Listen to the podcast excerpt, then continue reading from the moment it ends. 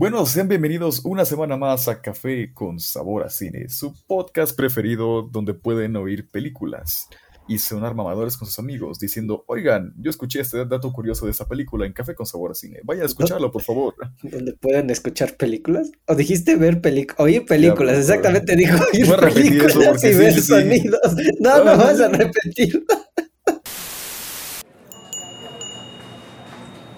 Hola, ¿qué tal? ¿Qué va a tomar? ¿Me da dos cafés, por favor? Claro, ¿los mismos de siempre? Sí, con sabor así.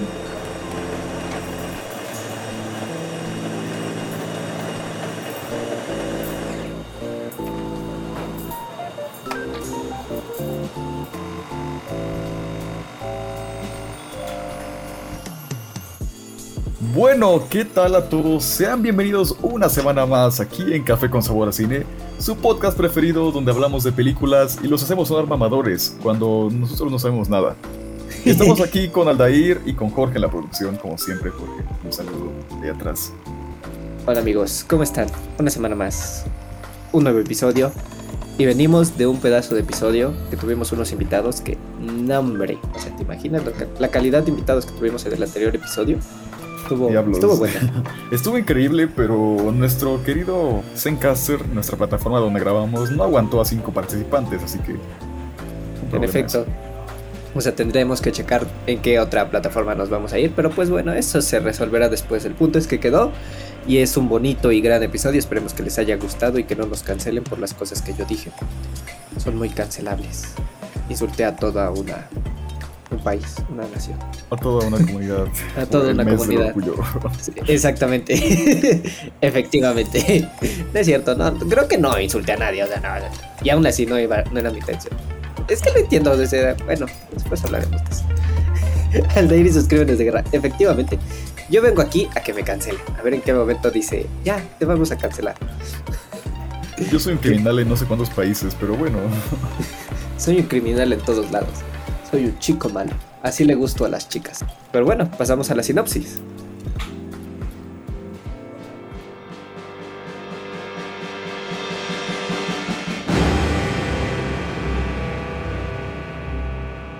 Taxi Driver de 1976, dirigida por Martin Scorsese. Un veterano de guerra de Vietnam mentalmente inestable trabaja como taxista nocturno en la ciudad de Nueva York, donde la decadencia percibida y la sordidez alimenta el impulso para la acción violenta, tratando de salvar a una prostituta preadolescente en el proceso.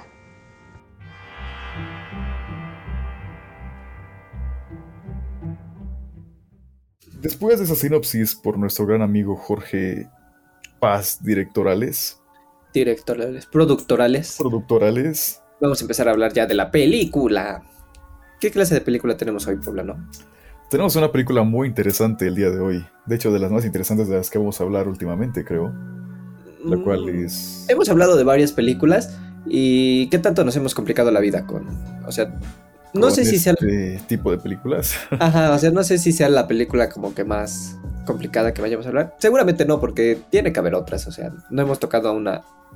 Siempre me lo menciono, pero nunca hemos tocado a Tarkovsky. Entonces yo creo que hasta que no hablemos de él, O a Luis Buñuel para los exquisitos por ahí. o a Luis Buñuel, cuando hablemos de Tarkovsky o Luis Buñuel, yo creo que ya va a ser como de híjole.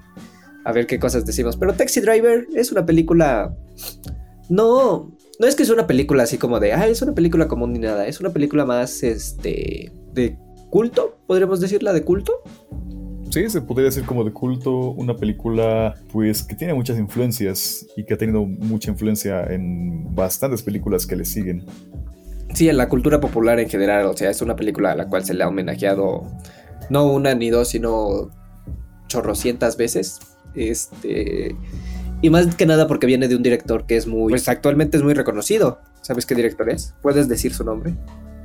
¿Estoy permitido para decir su nombre? Estás permitido. Tienes, estás permitido. Tienes el permiso de decir el nombre del director. Perfecto, Calidad bueno. de director. Nada más y nada menos que el maestro Martin Scorsese. O bueno, Scorsese para la banda. Scorsese. Scorsese. Es que yo soy italiano. Scorsese. Scorsese. Sí, es una película de Martin Scorsese. No sé, no sé si es la primera. La primera película sé que no es, pero sí No. es donde hace su debut, vaya, como director, o sea, donde en verdad ya le empiezan a, aplaudir al director donde ven todas sus características que tiene, o sea, el potencial que tiene y pues es como la película que lo despega, siento yo. Ajá, porque creo que su primer película, si no me equivoco, fue ¿Quién golpea mi puerta? ¿no? En la cual, ¿sí fue director o...? Sí, fue director y fue escritor. Bueno, según lo que aparece en la Wikipedia, fue director y fue escritor. Porque pues todo este conocimiento lo tenemos que sacar de algún lado y pues la Wikipedia ayuda muchísimo. Pero sí, fue director y escritor. Sin embargo, no creo que quien golpea mi puerta, yo no lo he visto. Yo creo que es muy poca la gente, y más como las 20 personas que nos escuchan, creo que no han, no han visto esta película. Y si la han visto, la verdad, pues que cultos en el ámbito cinematográfico. Pero en el caso de que no, Quien golpea mi puerta, que es del año 67, su primera película, su debut como cineasta, ¿vale? Su ópera prima, que muchas veces se les trata así. Sin embargo, yo creo que es hasta Taxi Driver que ya como que empieza a sonar más el nombre de Martin Scorsese, o sea, 10 años después todavía. Exacto, es con Taxi Driver que todo el mundo empieza a conocer a Martin Scorsese como Martin Scorsese, ¿no?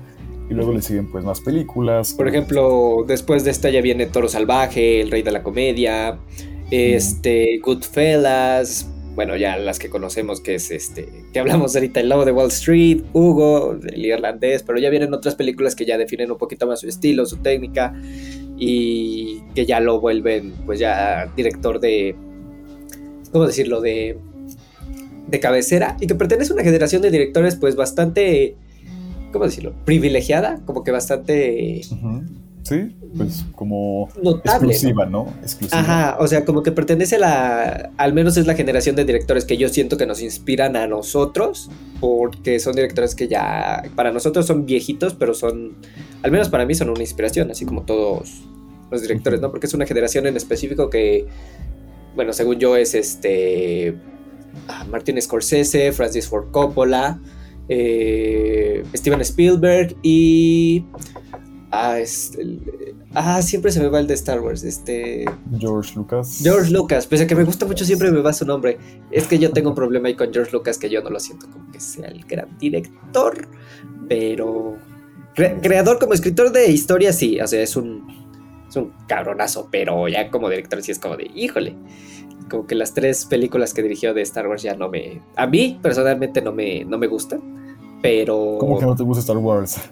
las tres que dirigió, no dirigió este, las, la trilogía original, ¿vale? Ah, sí, bueno. La trilogía original no es 100% de él, él las escribe, y la primera sí la dirige él. O sea, la primera hablando del episodio 4, ¿vale? Porque para aquellos que no conozcan Star deberíamos hacer un especial de Star Wars, porque sí es... Le tengo ganitas.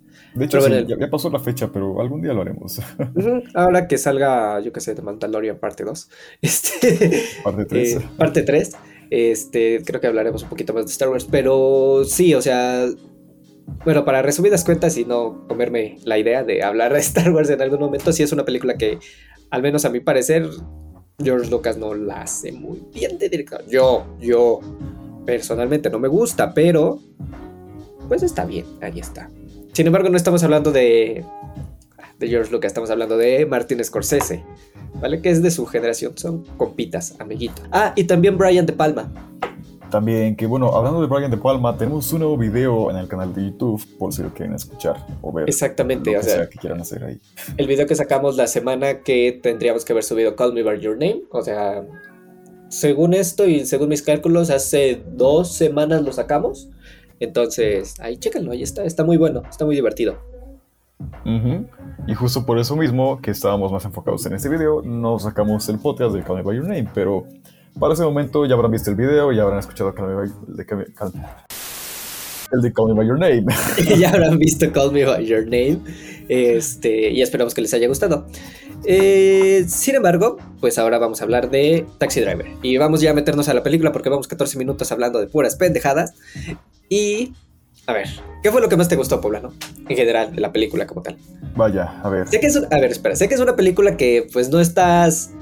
Yo te conozco, ¿vale? Te conozco Mosco y sé que no es una película la cual tú dirías, sí, la voy a ver cada ocho días. Dirá. Tampoco para mí, ¿eh? No es una película que yo diría, sí, de mis favoritas, al menos de mis favoritas, pero sí es una película forzosa, de culto. Ajá, que es, que es como una película que por lo menos deberías ver una vez en la vida y, que no sé, si la ves otras dos veces, tres veces, pues no está mal. De hecho, Es una que- película en la cual le aprendes, ¿no? O sea, le aprendes muchísimo.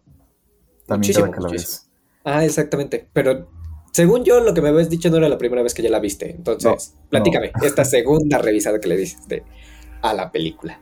A ver, pues le encontré más detalles de que la primera vez, porque la primera vez que la vi fue cuando entramos a la carrera y dije, ah, sí, voy a ver todas esas- estas películas para sonar mamador cuando me pregunten. Exacto, como para. Yo, es como para demostrar que también tienes tu conocimiento cinematográfico. No, sí, ya viste Taxi Driver, que es como la mejor de Scorsese. Y tú, sí, güey, o sea, Eso yo ya la vi. que Miguel te preguntaría el primer día de Exactamente. Y yo cuando entré en la carrera aún, aún no había visto Taxi Driver. Ya después ya la, ya la vi y sí dije, ah, ok, está, está muy buena. Pero sí fue hasta la carrera que ya la, la vi. Porque antes, pues, yo ya les conté mi historia. Mi familia no es de mucho cine. Entonces, como que me perdí varias películas de, de pequeño. Ya de grande, pues ya me las estoy aventando. Y aún así, Taxi Driver no es una película que puedas ver de chico. Pero No, bueno, Definitivamente no, pero llega, llega la edad en la cual ya la puedes ver y, y se aprecian muchísimos detalles que no, que no podrías apreciar si eres más pequeño, ¿no? Y que no deberías de ver también si eres más pequeño. Ajá, a lo mejor el ejemplo es muy burdo, pero es como la película de. Una película de huevos. Que los chistes este, de pequeño, pues tú no los entiendes. Ya los ves de grandes y de, ah, ok, los chistes sí estaban medios. Pues sí tenían con doble sentido, ¿no? E- e- Es el ejemplo más pendejo que pude haber dado, pero algo similar podría pasar con Taxi Driver, que la ves la primera vez y si eres joven al menos, como que no le captas algunas cositas, a menos que seas un joven tocado por la vida. Pero sí, si la ves una segunda vez puede ser que le agarres más cosas. Pero vamos, cuéntame, ¿qué te pareció?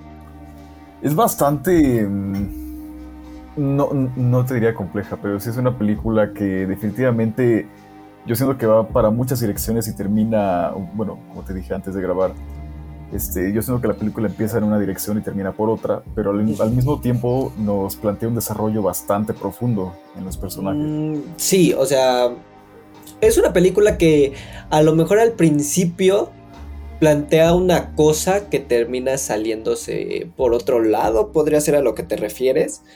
Eh, sin embargo, creo que es una película de un antihéroe. Vaya, o sea, que nos muestra el camino, pues de, no sé si de un héroe poco, poco común, pero más apegado a la realidad, ¿vale? O sea, como que siento que este tipo de historias sí podrían llegar a, a ocurrir, ¿vale? Como que ese, ese personaje heroico, pero a la vez que comete crímenes y que Exacto, no es pues, como que... Un antihéroe, ¿no? Tal cual. Ah, o sea, es un antihéroe tal cual, pero pues que no va a terminar siendo, yo que sé, como Deadpool o el Punisher, que es como de, no, eh, Ajá, no, tampoco. que ya son más, este, más apegados al formato de una ficción fantasiosa, ¿vale? Este sí es un personaje que uno puede decir, ok, sí, sí puede llegar a ocurrir. Y que se ve más bien retratado por el hecho de todas las, ¿cómo decir? Todo lo que le pasó al personaje, que no nos lo cuentan en la película, pero uno lo intuye, porque eso es también un punto bueno de la película, que te hace intuir ciertas cosas que le pasaron o que le ocurrieron al personaje que lo llevaron a tomar el tipo de decisiones que toman, o sea, que, que lo obligan a ser como es. Que no es malo, o sea, no es como que ande por ahí por la vida violando gente, cositas así, ¿sale? O matando a sangre fría, pero lo que hace no es este... Pues no es lo mejor, vaya. Ajá, no será como lo más ético, por así decirlo, como la manera más ética de, de llegar al, a resolver el problema, pero se logra resolver, ¿no? Y ahora sí que Taxi Driver no solo nos pone en la situación de ese personaje, el cual es Travis Scott. como Travis Scott, efectivamente, Travis Scott. No, se llama Travis... Travis. ¿qué? Sí, pero tiene un apellido, Travis... Ah, sí, Travis Bickley. Bi- Travis Bickle. Bike. Michael. Travis, según yo es bike, ¿no? Pero sería como bicicleta, entonces no. No sé. Este. Ajá, Travis Bickle, que es nuestro gran amigo Robert De Niro, el cual últimamente lo vimos en el irlandés como un jovenazo. Como un jovenazo. O sea, lo rejuvenecen para el irlandés. Sin embargo, en esta película, pues sí, está. Está joven. Venía de interpretar a. Al padrino, Vito Corleone, ¿vale? Que lo interpretó en El Padrino 2. Y es ahí donde gana un Oscar pa- a mejor actor, ¿vale? A mejor actor. Gana un Oscar.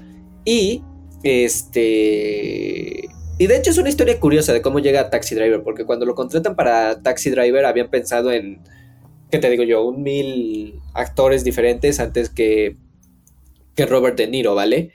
Pero después de que, pues, no después de que gane el Oscar ya lo contratan, sino mucho antes, este, lo contratan, le dan una oportunidad, Robert De Niro pues acepta y, y es cuando gana el Oscar a Mejor Actor de... a Mejor Actor por El Padrino. Entonces ya de ahí es como de wow, tienen a, a este... Pues a, a Robert De Niro, ¿no? A un ganador de un premio Oscar. Exactamente. La categoría ahí pues se siente más, más arriba, ¿no? Ah, o sea, se siente, es un actor pesado, ya es de pesos pesados, o sea, no, son actores que tú dirás como de, no, es que son actores, este, medio, no, no, no, o sea, son actorazos, actorazos, así que tú dices. Actorales. Actorales. son actorales que que saben lo que se hacen y que son muy metidos en su papel y al menos Robert De Niro lo que se dice de la película, se dice porque pues nosotros no estuvimos ahí y lo cuentan mucho al momento de que están dando entrevistas y que les vuelven a preguntar de la película, que Robert De Niro en verdad viajó a Nueva York, rentó, rentó, rentó un taxi, no recuerdo si rentó, compró un taxi y estuvo este, dedicándose a eso durante un tiempo, o sea, es un actor del método, ¿vale? Un actor del método que pues sí, se mete en su personaje, ¿no? Ahora sí que estudia el personaje y hace lo del personaje para meterse al personaje. Exactamente. De hecho, Travis está basado, por eso es que mencionábamos el hecho de que. De estos conflictos que tiene el personaje antes de que empiece la película, o sea, como que todo lo que pasó. Porque la película es de los años 70 y plantea un personaje que viene de la guerra de Vietnam, ¿vale? O sea, una guerra que Sabemos que dejó muy marcado a los estadounidenses. No les vamos a explicar el conflicto de la guerra porque es muy, este, es muy extenso. Y esa no es una clase historia, así que... esta no es una clase... Pese a que a mí me gusta mucho la historia, este, no les vengo aquí a explicar. A lo mejor en algún punto les hablaré de la guerra de Vietnam. Pero este, el punto es que esa misma guerra inspira a muchos, a muchos este, cineastas. Por ejemplo, también, ¿cómo se llama? Este, Coppola, Francis Ford Coppola habla un poquito, trata más a la guerra de en su película Apocalypse Now. Apocalypse ahora, ¿no? más, que, más que nadie Coppola, como que se intenta meter muchísimo en lo que ocurrió en la guerra. Ahora sí que como ese resentimiento, se podría decir, ¿no?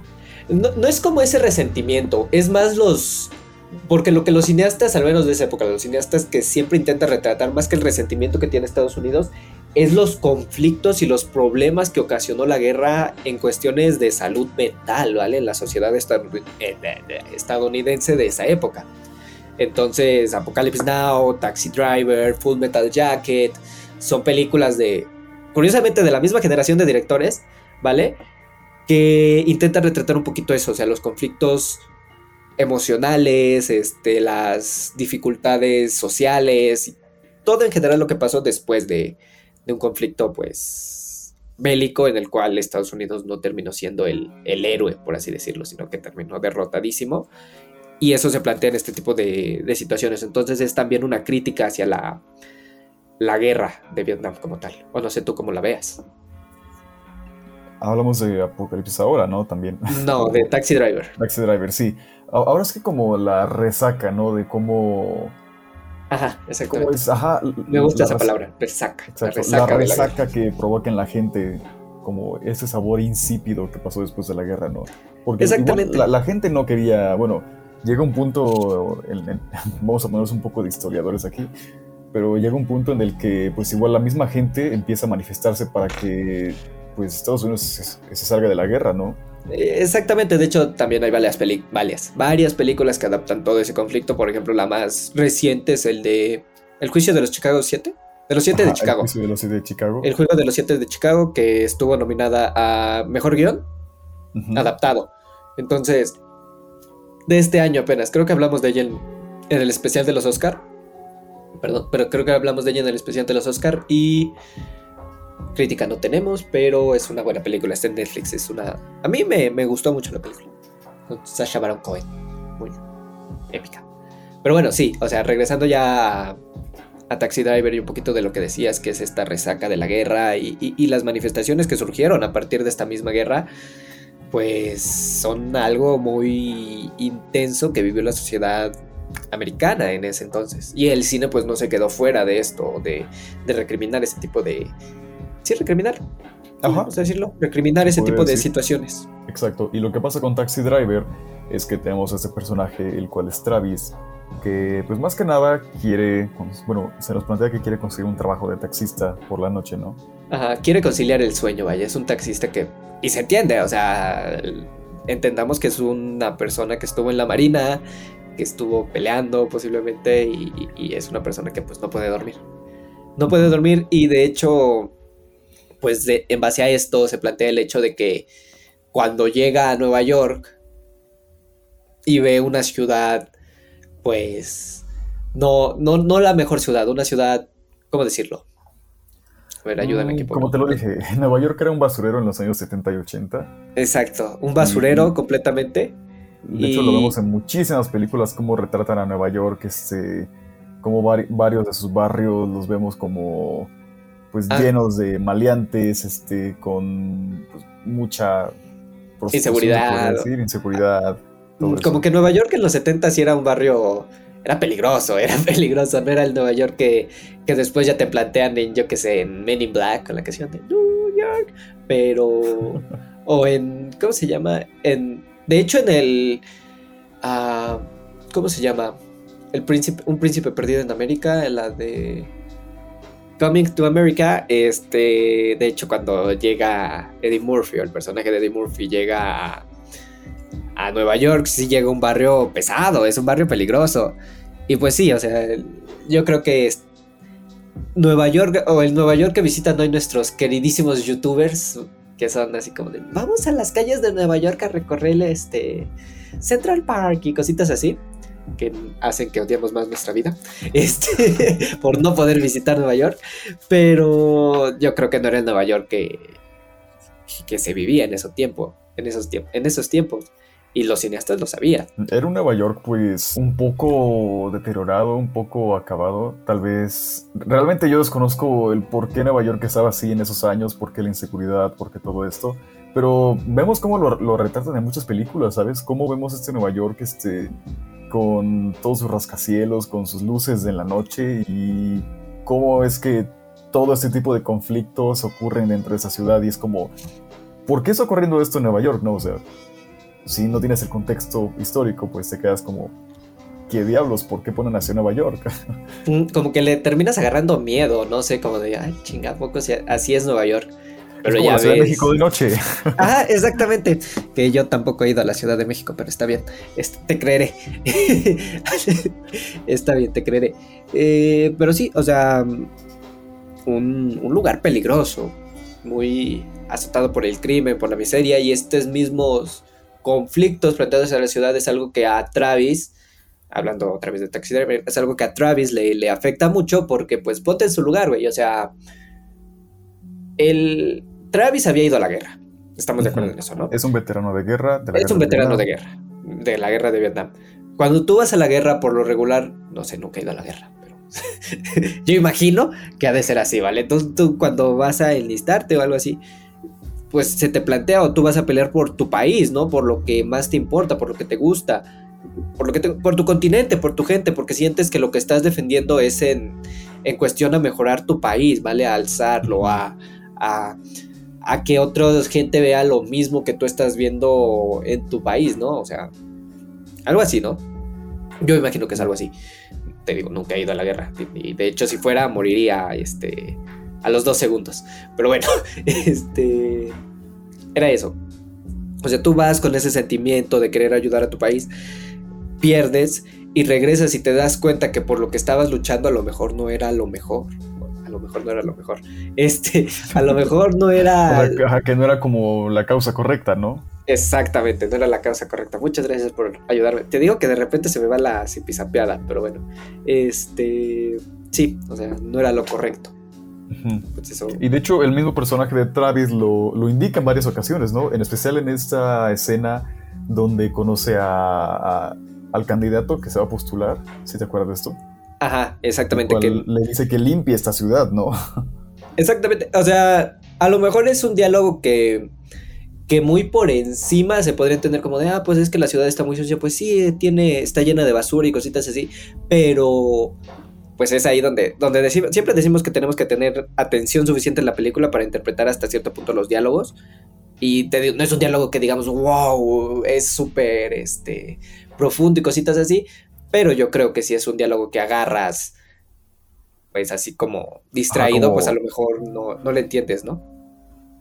Pero pues en el contexto de la película, el diálogo mismo tiene un doble significado, ¿no? Que bueno, a lo que se refiere con que limpia, la- pues que limpia la ciudad, pues que está llena de basura, este, pues más que nada es como él se da cuenta de, de todo el mal que existe, ¿no? Y es como, Porque él mismo lo ve, o sea, Ajá. de andar en su taxi, cuando está en su taxi y está hablando así como... Como si contara un cuento de, a partir de su diario, creo que está hablando cuando le está hablando a su diario, porque lleva un diario.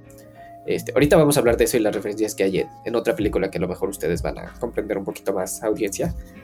No es porque digamos que no, es que no van a comprender, no, pero es para acercarlos un poquito más como de, ah, ok, de aquí viene. Pero bueno, ahorita ya llegamos a esa película. Este, creo que aquí los más cultos van a saber a qué película vamos a referirnos. Pero bueno, el Así punto es. es, que. eh, ah, se me fue lo que iba. Sigue poblando, que se, se me fue la idea. Ok.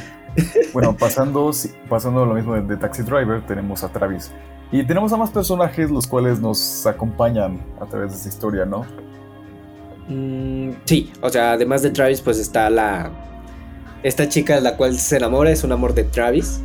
Sí, podríamos llam- llamarla así, ¿no? Un amor de Travis. Sí, y... se podría decir que es como un amor. De, de- de hecho, algo que me llama mucho la atención de Travis es como su manera de interactuar con otras personas sobre cómo lo pueden percibir como un acosador, ¿no? Porque vemos varias escenas donde Travis, pues él mismo está observando a personas a lo lejos y eso pues, se ve un poco sospechoso y mal hasta cierto punto, ¿no? Ujú, exactamente, es una persona muy observadora que se llama Betsy, gracias productor. Betsy, Ajá, Betsy. que la ve pues sí de una manera muy acosadora, no sé tú poblano, pero si a ti se te queda viendo un taxista, pues sí es como de, ah chica, o sea, como que sí da, da miedito, da miedito, y más en estos Ah, días. Como que Este- no, no, no da confianza, pero No da confianza y de hecho si se les queda viendo un taxista yo les recomiendo que corran, que, que vayan a algún otro lado, no se metan por calles, este, donde no hay gente, ¿vale? como el barrio de Santiago de noche, ¿no? Exactamente. o sea, vayan por calles con iluminación y cositas así, pero si se les queda viendo un taxista, llamen a la persona de mayor confianza que tenga. Pero bueno, este, sí, es, es eso, o sea, un personaje muy mm, acosador, sí, está bien la palabra, acosador, ¿no? Sí, se podría decir. Es que de por sí, es que si quisiéramos como abordar muy a profundidad el personaje, sí nos tomaría bastante tiempo. Pero, porque si, si es un personaje, pues, pues complejo, ¿no? A, sus, a su manera es un, perso- un personaje complejo que, mm, pues, de, de cierta forma está un poco trastornado, ¿no? Mm, Digo, no es por justificarlo, pero se entiende de dónde viene el trastorno, o sea, te explican de dónde viene este trastorno. O sea, no es un personaje que sea como de, ay, está loco y ya, ¿no? Como estos personajes que de repente pasan de, de que, ah, pues es que de repente enloqueció y ya. De hecho, un poco está como el, el- el Joker, el Joker, hablando ya como un poquito más referencia de otro tipo de personajes, así que es que te justifican, ¿vale? De dónde viene la locura del personaje. Eso no hace que el personaje sea mejor y esté, este, sea bueno porque te están justificando, no, para nada. Sigue siendo un personaje, pues, antiheroico, pese a que sus intenciones son buenas, pero sí es un Pero personaje... La forma en que lo hace no es. buena. Ajá, la forma en la cual lo construyen, vaya, porque es la forma en la cual lleva el guionista, porque el guionista escribe muy bien a este personaje. No, no sé si leíste en... Yo leí en un blog. Este... El guionista es Paul Schrader, Schrader. Paul Schrader, que ya había trabajado anteriormente con Martin Scorsese, ¿vale? Ya había trabajado, es uno de sus guionistas pues, que le, le gusta, le agrada, ¿vale? Porque conectan mucho con las mismas historias y cositas así. Entonces ya había trabajado con anterioridad con él. Eh, el punto es que sí, o sea, Paul Schrader se basa un poquito en una experiencia que él vivió. No en el sentido de que él vaya a matar a alguien, o sea, que quiera matar gente, sino en el sentido que este, quiere, ¿cómo decirlo? Eh, se basa en una experiencia vivida a partir de un divorcio que tuvo, o sea, en esta soledad que, que se transmitió él mismo cuando se divorció, me parece, cuando se divorcia. Entonces de ahí viene un poquito la inspiración hacia Taxi Driver, de la soledad, de vivir en las calles de noche. Él no estaba en Nueva York, estaba en Los Ángeles, entonces el andar de un lado para el otro sin poder dormir, azotado por el alcohol y cositas así. Que hasta eso Travis no es un personaje que, que beba muchísimo, ¿vale? Que lo veamos así como que siempre sumergirse en el alcohol. Lo vemos que utiliza esto de pues ser taxista como pues para aprovechar su tiempo, ¿no? Como para despejarse también, ¿no? En vez de como caer a vicios como el alcohol o las drogas, pues. Mm, que él mismo lo dice. Mm, o sea, él mismo lo dice. O sea, el oficio del taxista al final es para, para poder conciliar el sueño hasta cierto punto, que es algo que quiere él. Quiere conciliar el sueño por fin. Y porque pues tiene tiempo libre.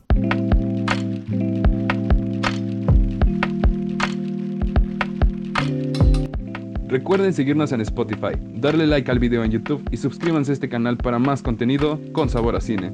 También no olviden compartir para que este pequeño y humilde podcast siga creciendo. Pronto tendremos más contenido aparte de este podcast, pero mientras eso pasa, prepárate otra taza de café y sigamos con el podcast.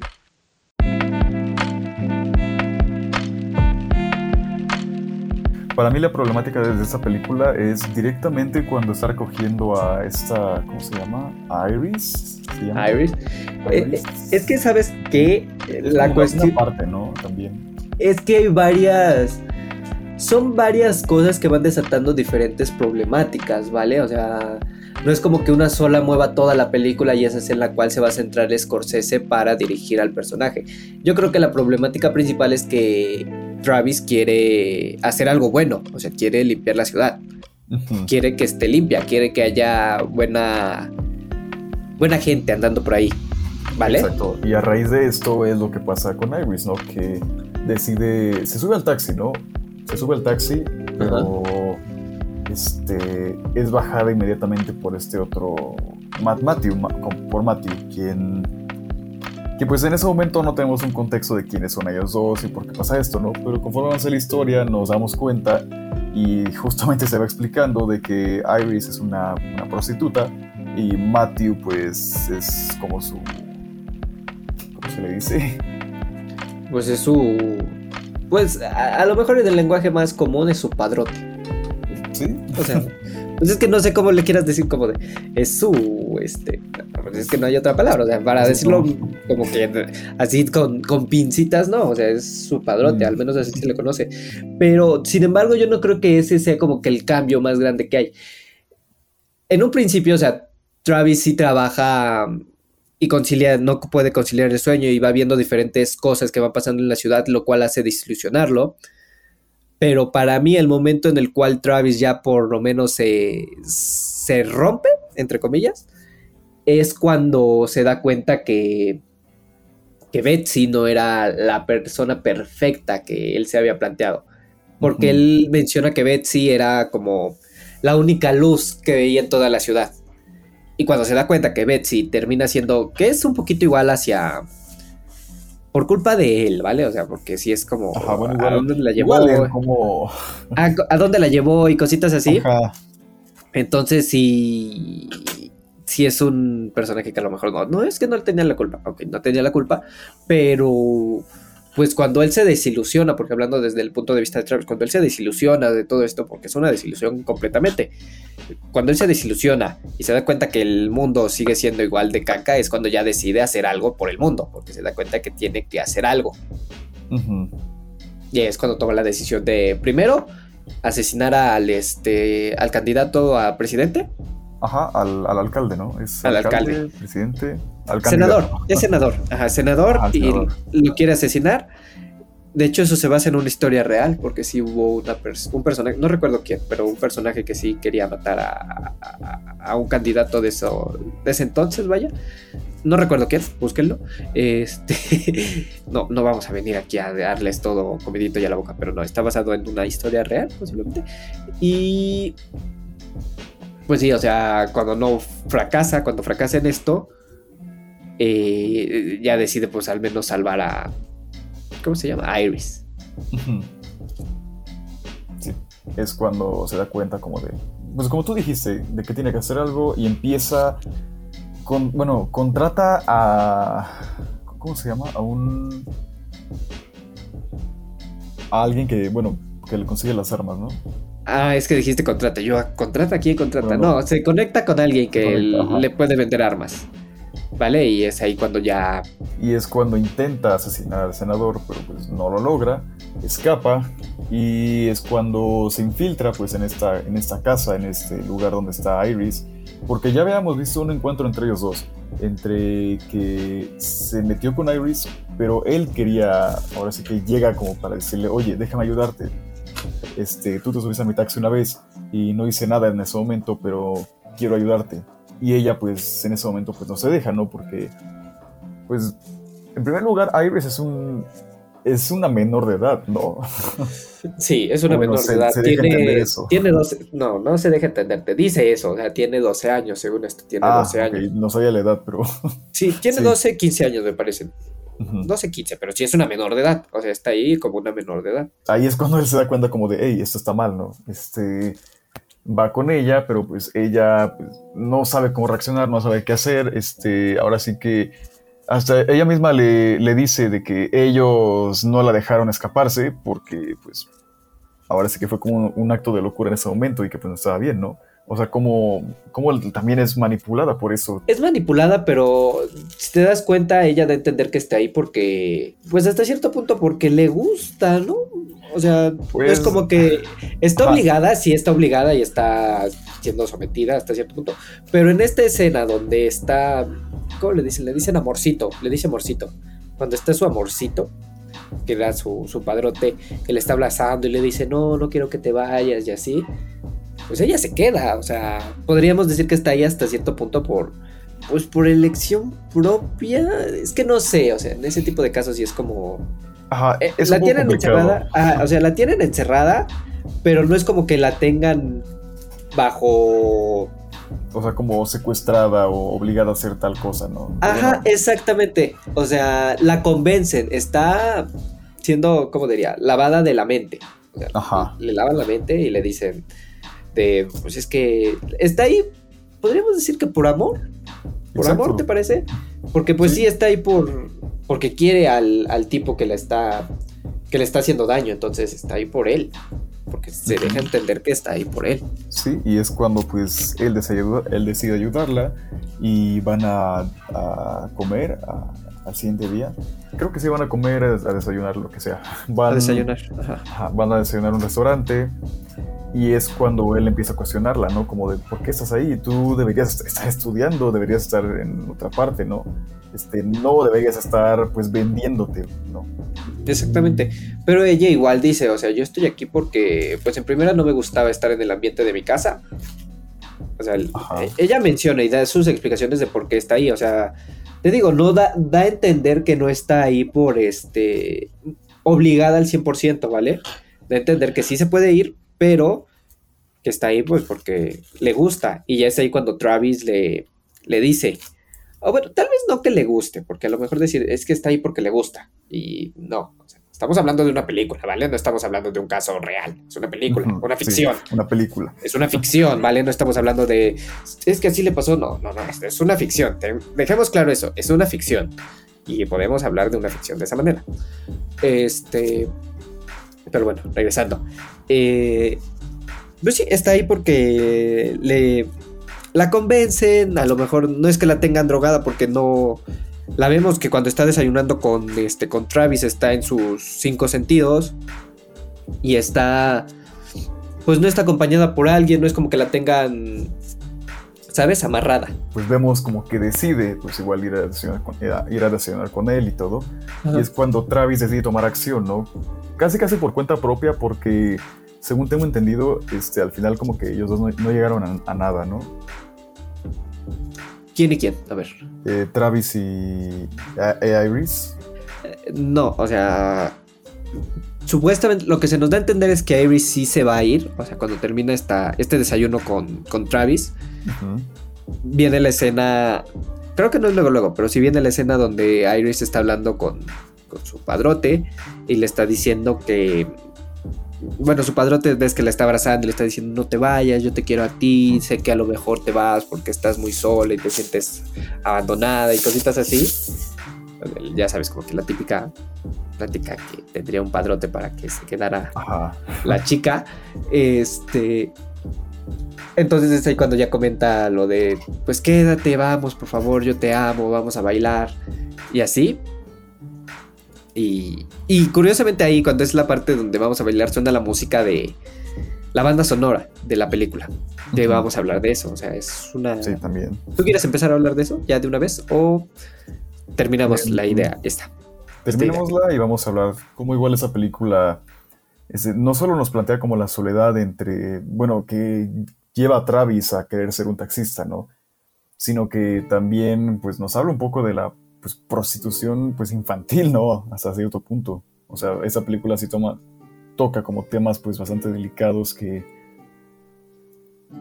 que, pues desde una, desde esa perspectiva pues sí es como pues, o sea, yo no sé qué tanto ocurra esto en la vida real, pero pues recordemos que las ficciones y eh, en especial ese tipo de películas pues son basadas en pues en la vida real. Bueno, No las películas toman inspiración en la, en la vida real, eso sí es cierto, o sea... Sin embargo, de ahí a que sean 100% reales y que puedas decir como de, ah, es una película 100% real. Yo estoy bastante en desacuerdo en aquellas películas que intentan como... O aquella gente que dice, es que la película tendría que tener un mensaje moral, ¿vale? En caso de Taxi Driver, yo creo que no tiene un mensaje de tienes que ser así de bueno, ¿vale? A veces puede ser peor o no mal. Ajá, exactamente. O sea, siento que Taxi Driver no es una película que tenga un mensaje moral, como de tienes que seguir este camino y tienes que ayudar. No creo que sea ese el mensaje que nos quiere dar Martin Scorsese, ¿vale? Sí, no. aseguro que no tiene un mensaje o una intención de moralidad la película de tienes que ayudar a este tipo de personas y este tipo de personas están no para nada. Y una película hay que dejar claro una película no tiene la obligación de dejar un mensaje moral a la gente vale porque al final es una ficción.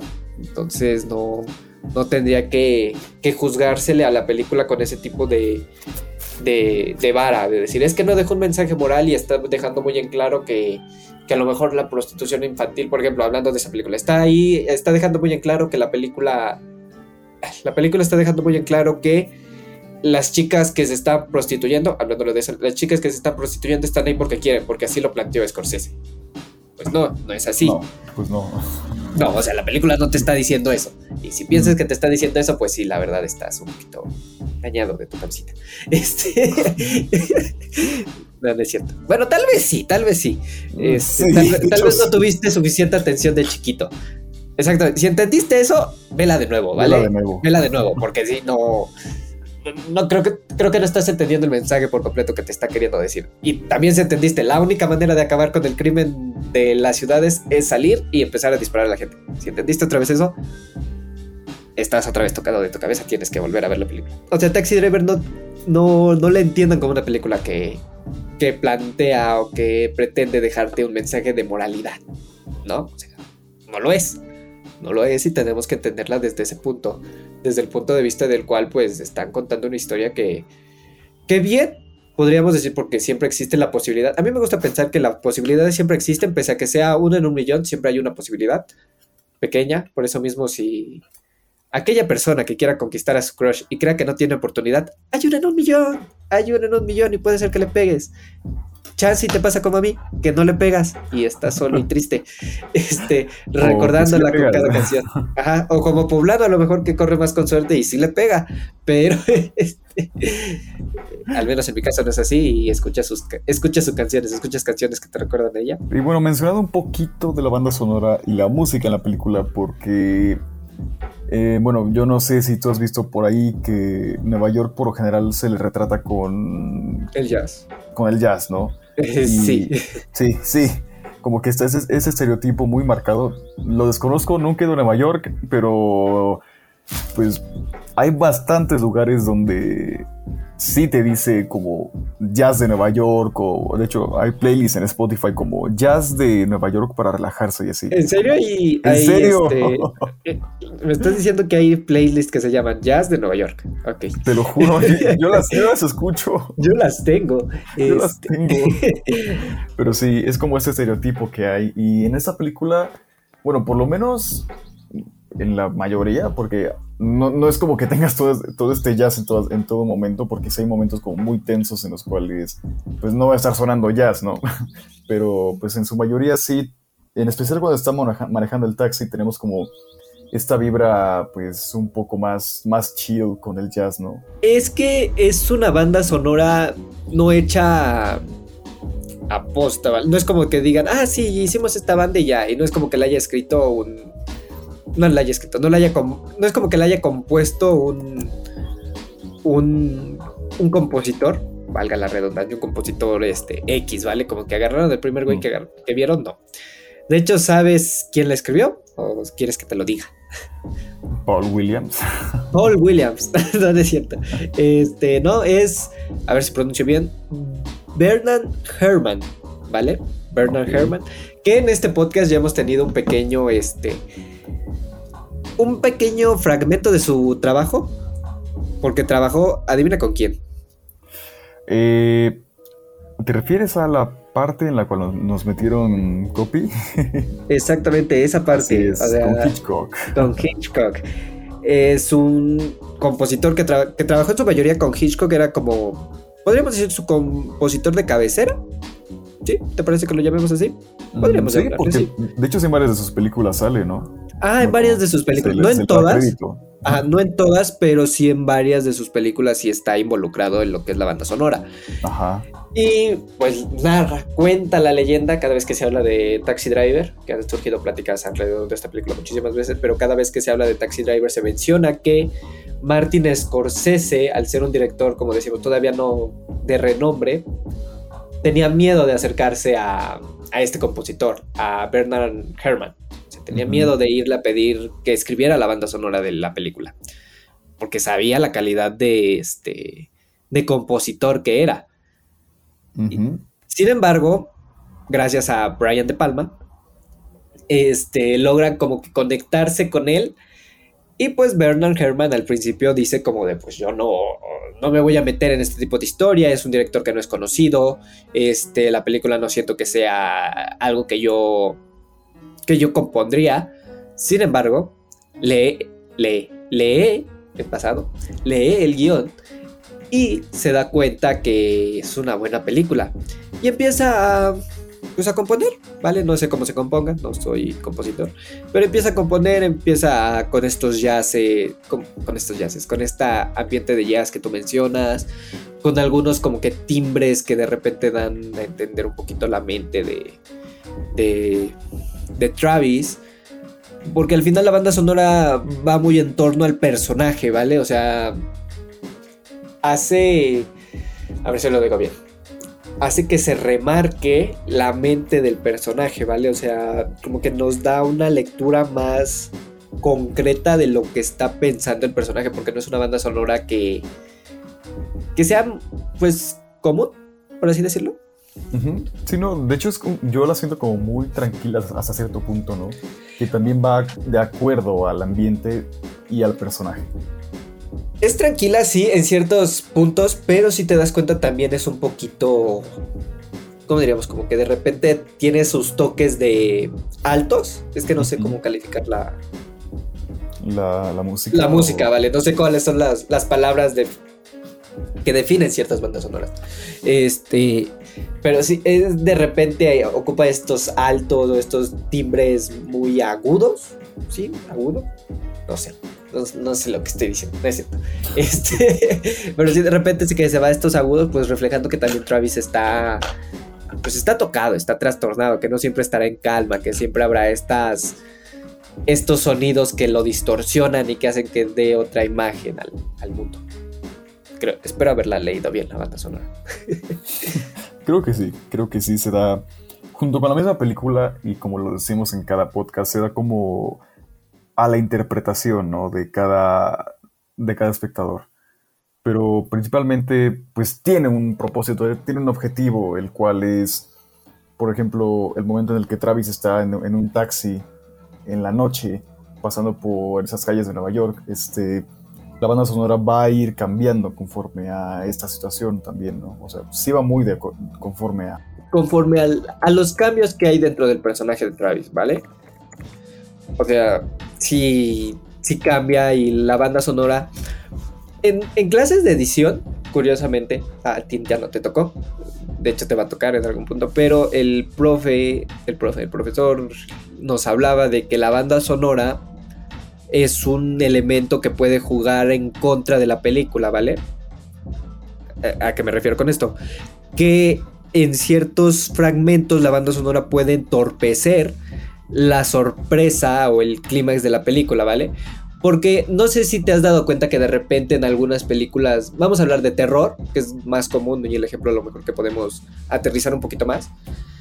Y como yo lo entendí es que en las películas al menos de terror, de repente como que hay estos sonidos de, de bandas sonoras que hacen como de tu, tu, tu, tu, tu, como que la hacen más terrorífico, ¿no? Para después pararla y soltar el, el susto, ¿vale?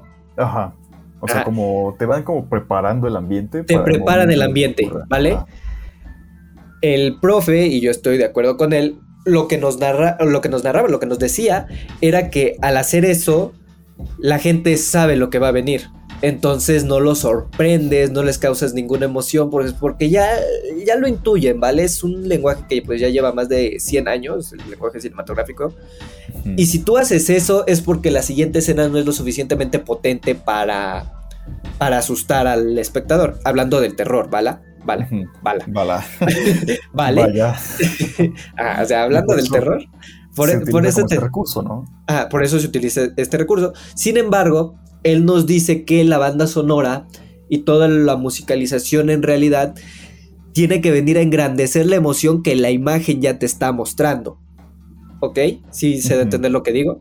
Entonces, Sí. a lo mejor en lugar de tener esta música, o al menos en psi- psicosis, en psicosis, ajá, psicosis, l- la película de Hitchcock, película que no hemos hablado y posiblemente no hablaremos porque es muy complicada para nuestro IQ.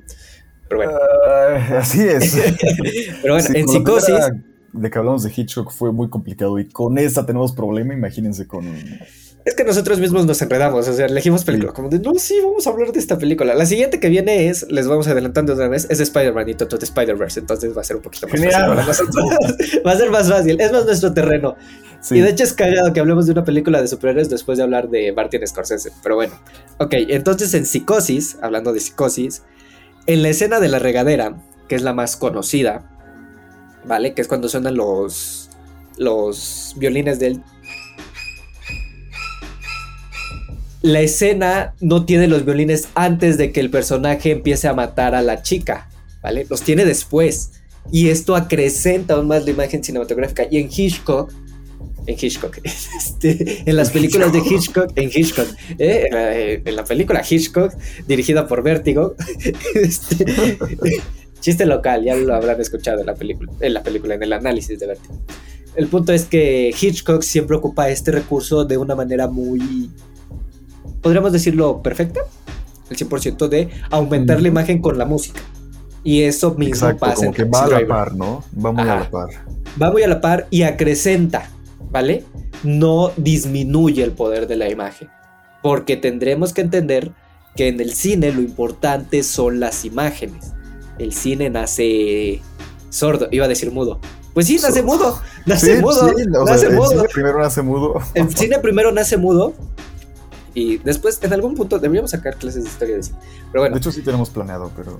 en algún punto. Este, el cine nace mudo y es por eso que se tiene que valorar muchísimo más la imagen cinematográfica que te está intentando retratar el director a través de eso. Que Martin Scorsese lo hace muy bien. Pese a que no ocupa subjetivas, ¿vale? Como de vamos a buscar una subjetiva. No. No, no quema mucho ese recurso, al menos en esta película, pero sí sabe cómo expresarse, sabe contar a través de la cámara. Y ahora sí, ya podemos pasar a, a lo siguiente. Y las recomendaciones de la semana son.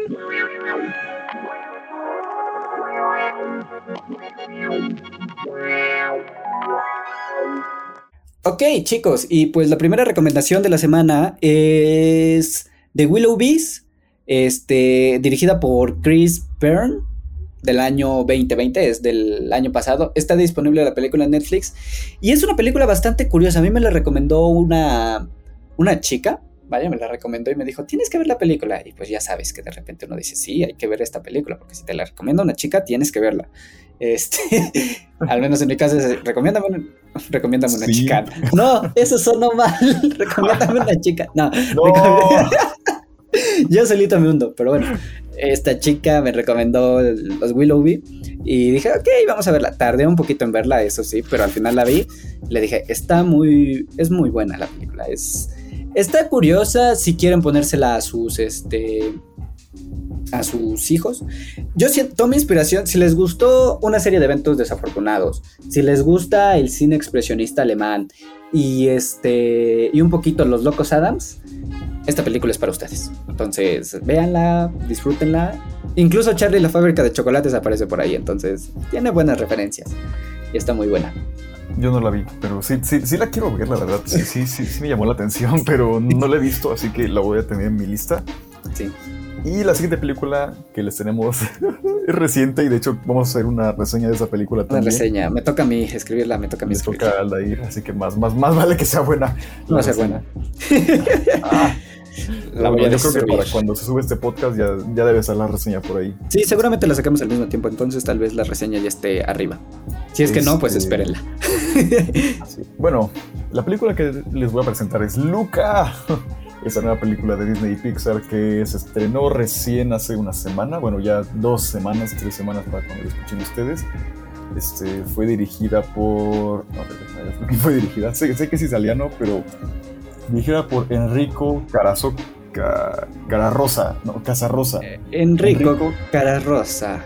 Casarrosa. Casarrosa. Casarrosa, italiano, bambini. Italiani, bambini, pizza, pasta. Pero bueno, y pues yo creo que ya muchos ya habrán visto esa película. Y si no la han visto, pues vayan a verla porque vamos a hacer una reseña de esa película. Porque, ay, qué bonita está, en serio. Pues ya vieron los trailers, es acerca de estos dos chicos que son monstruos marinos, que, que pues llegan a la superficie, llegan a un pueblo italiano y pues pues vamos a ver cómo les va, ¿no? Porque en este pueblo odian a los monstruos y ellos son monstruos. Es una película muy bonita que nos da un poco, nos muestra un poco el significado de una amistad entre dos chicos y se puede interpretar hasta para más, pero eso depende de cada quien. Es una película hermosa, así que Es una película muy, muy bonita. Yo ya la vi, está, está preciosa la película. Es muy, muy sentimental, vaya. Como todas las películas de Pixar, Ajá, es muy sentimental. exactamente. Que- Cumple con su requerimiento de Pixar, sentimental. Punto, se acabó. siguiente. La siguiente película no es tan sentimental, pero sí es un poquito más este, chistosa. De repente nos gusta, a mí personalmente, que me gusta la comedia, me gusta recomendar películas de comedia. No sé si esta ya la habíamos mencionado, me parece que no, pero se llama Life of Brian de Terry Jones. Es de 1979 y esta está disponible en Netflix, ¿vale? Eh, ¿Qué les digo? Los Monty Python era un grupo de comedia bastante peculiar de Inglaterra. Tienen chistes muy buenos, este, y hicieron esta película eh, con el apoyo, de hecho, de George Harrison, que no sé si lo conozcas, pero es integrante de los Beatles. Este, nadie les quería financiar la película porque es una película que si saliera hoy en día, la cancelaría, así, sin más, sería cancelada. Este, sería censurado, un chingo de cosas. Sin embargo, es una gran película. Entonces, tiene que verla. No les voy a contar un poquito de que, eh, bueno, sí, es sobre una persona, un hombre que experimenta, no experimenta, viven en la misma época en la cual Jesucristo. Entonces, por ahí hay una confusión y lo hacen pasar como si fuera el Jesucristo. Entonces, es- una comedia muy, ne- muy negra. Ajá, es una comedia de humor muy negro, una sátira impresionante. Y pues tiene algún que otro. No tiene mensaje de, tienes que vivir. No, no, no, no. Es una sátira completamente. Muy buena. En Netflix la pueden encontrar. Pero bueno, yo les vengo a recomendar Las vacaciones de Mr. Bean de 2007. Si no saben quién es Mr. Bean, de seguro viven bajo una roca. Eh, está muy buena, tampoco tiene un mensaje profundo, pero pues es Mr. Bean, así que ¿qué más pueden pedir? Exactamente. Está en como- Netflix. como el Chaplin de nuestros tiempos. Un poquito así, porque igual es este muda la película. Al menos yo entiendo a Mr. Bean como su época muda. Ya después habló, pero en su época muda era muy bueno del slapstick todavía, que es esta, este género de películas, de chistes mudos. Y la última película que les tenemos por recomendar, que de hecho tiene que ver mucho con el director que, de que hablamos hoy, de Martin Scorsese, es, creo que, de las, creo que es la película más family friendly que tiene Scorsese, ¿no? Mm, posiblemente, tal Creo vez. que sí. Donde sale, no, el espantatiburones es la más Ah, family bueno, friendly. aparte de esa.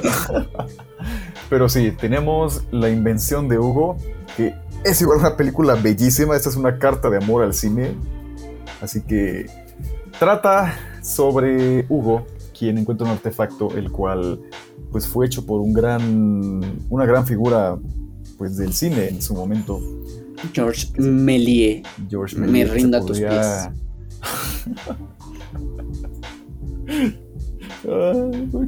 Sí, se podría considerar como el padre del cine a George Méliès. Así que es una película bastante hermosa que tiene, aparte de ser como una carta de amor al cine, te deja un mensaje muy bonito. Así que vayan a verla. Es, creo que está en Netflix, así que ¿qué más? ¿Qué más están esperando? Y si no, pues la pueden rentar en cualquiera de las muchísimas plataformas que hoy en día existen. En Cuevana. En Cueva. No, no, la piratería no está bien.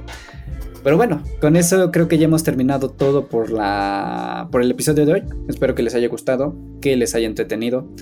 No olviden seguirnos en Spotify, en Twitter, en Instagram, en las redes sociales del canal en general y suscribirse a este bonito canal si es que nos están escuchando en YouTube. Y para nuestros escuchas en la plataforma de YouTube, recuerden que les vamos a tener nuevo contenido. Así que para aquellos que nos están escuchando en Spotify, pásense a YouTube. Igual tenemos ahí una que otra cosita que está muy bien y la pueden disfrutar, ¿vale? El video de estreno de ahorita que tuvimos del Fantasma del Paraíso, director de Brian De Palma. Entonces ahí está como la explicación de la película, donde tenemos la increíble y suculenta voz de nuestro amigo Jorge Pastorales. y pues nada, creo que sería todo. ¿Algo más que agregar, Poblano? Eh, no, creo que no. Solo cuídense, recuerden, si salen, salgan con, cubre- con cubrebocas, con protección. Con protección También, siempre. también uno, uno- uno no sabe. Uno no sabe en qué momento se prestan para poder hacer el tipo de cosas la persona que tú más quieres. Pero sí, nos escuchamos la próxima semana con más café. Cargado de cafeína. No, es con sabor a cine, pero bueno. Tú no sabes.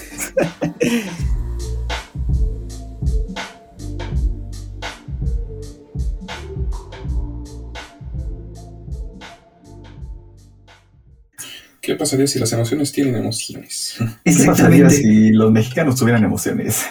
¿Qué pasaría si los italianos tuvieran emociones? ¿Qué, qué no son los italianos? Son los monstruos del mar.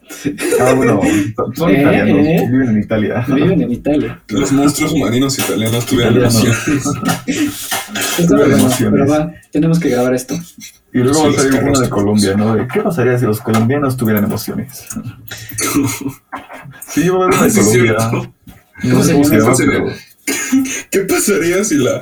Eso mandaste ese. ¿Qué pasaría si una, si una niña quisiera ser furra? ¡Ah, no! Una furra, ¿cómo?